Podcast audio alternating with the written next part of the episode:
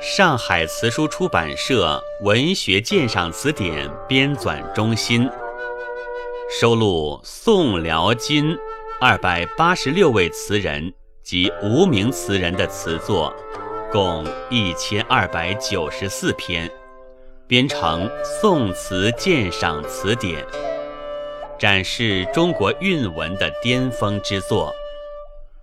本专辑。经上海词书出版社授权，白云出岫蓝色百合录制。点绛唇，王禹称。与恨云愁，江南依旧称佳丽。水村余市，一缕孤烟细。天际征鸿，遥任航如坠。平生事，此时凝地，谁会凭栏意？作者小传：王禹偁，字元之，济州巨野人，太平兴国八年进士，授武城主簿。端拱初赵氏，执使馆，遣知制告，判大理寺。遇事感言，三遭贬斥，作三处赋以献制。师学杜甫、白居易，文风平易畅达，著有小序集《五代史缺文》。存词一首。王禹偁是继柳开之后起来反对宋初华米文风的文学家，有小序集传世，留下来的词仅此一首。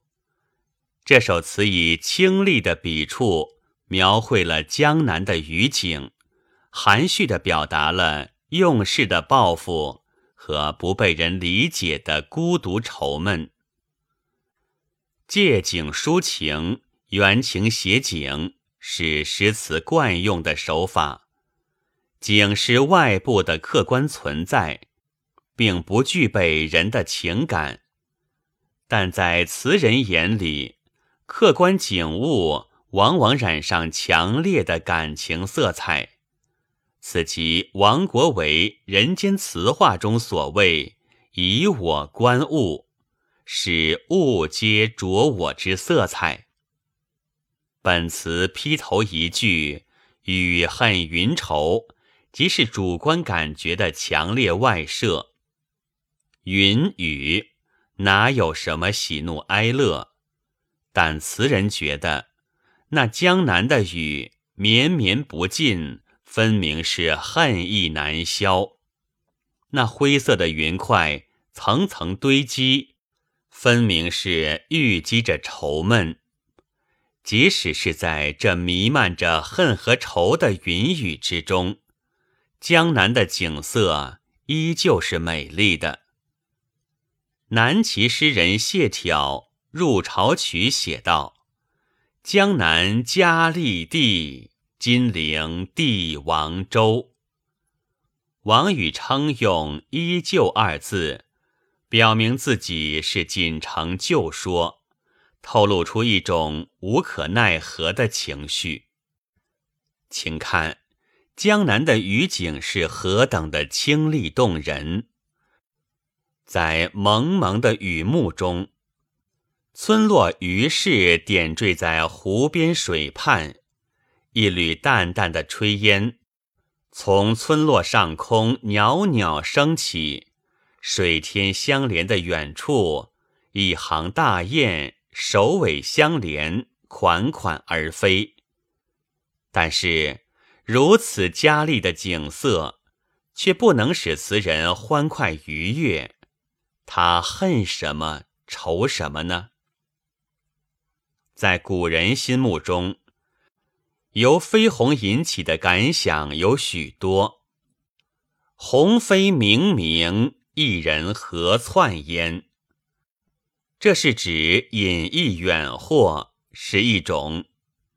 齐桓公见二鸿飞过，叹曰：“今彼鸿鹄有时而南，有时而北，有时而往，有时而来，四方无远，所欲至而至焉，非为有羽翼之故。”这是求得贤臣成大事，又是一种。真是举手指飞鸿，此情难具论。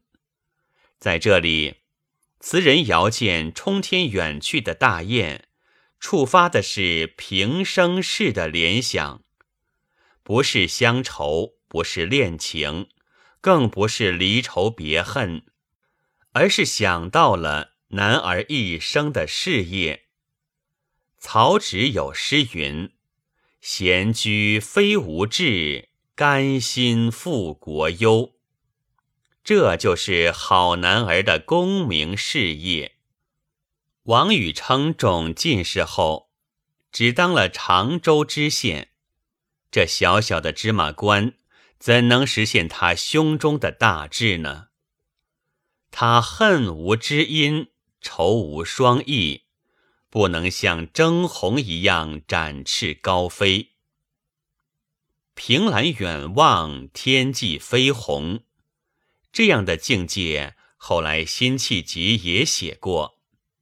水龙吟等健康赏心亭道：“落日楼头，断鸿声里，江南游子。”把吴钩看了，栏杆拍遍，无人会登临意。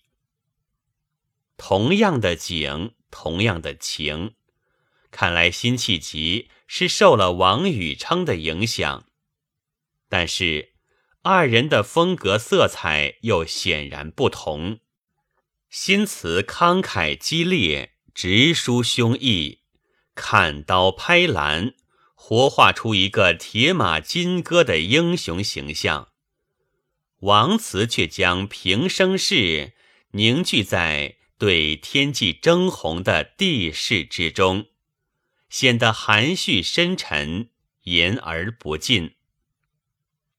词林记事引词苑对该词的评语云：“清丽可爱，其旨以诗善名。”在恋情归思充斥的宋初词坛，这首清淡雅丽的《点绛唇》，实在是别具一格的佳作。本文作者陈华昌，朗读：白云出岫。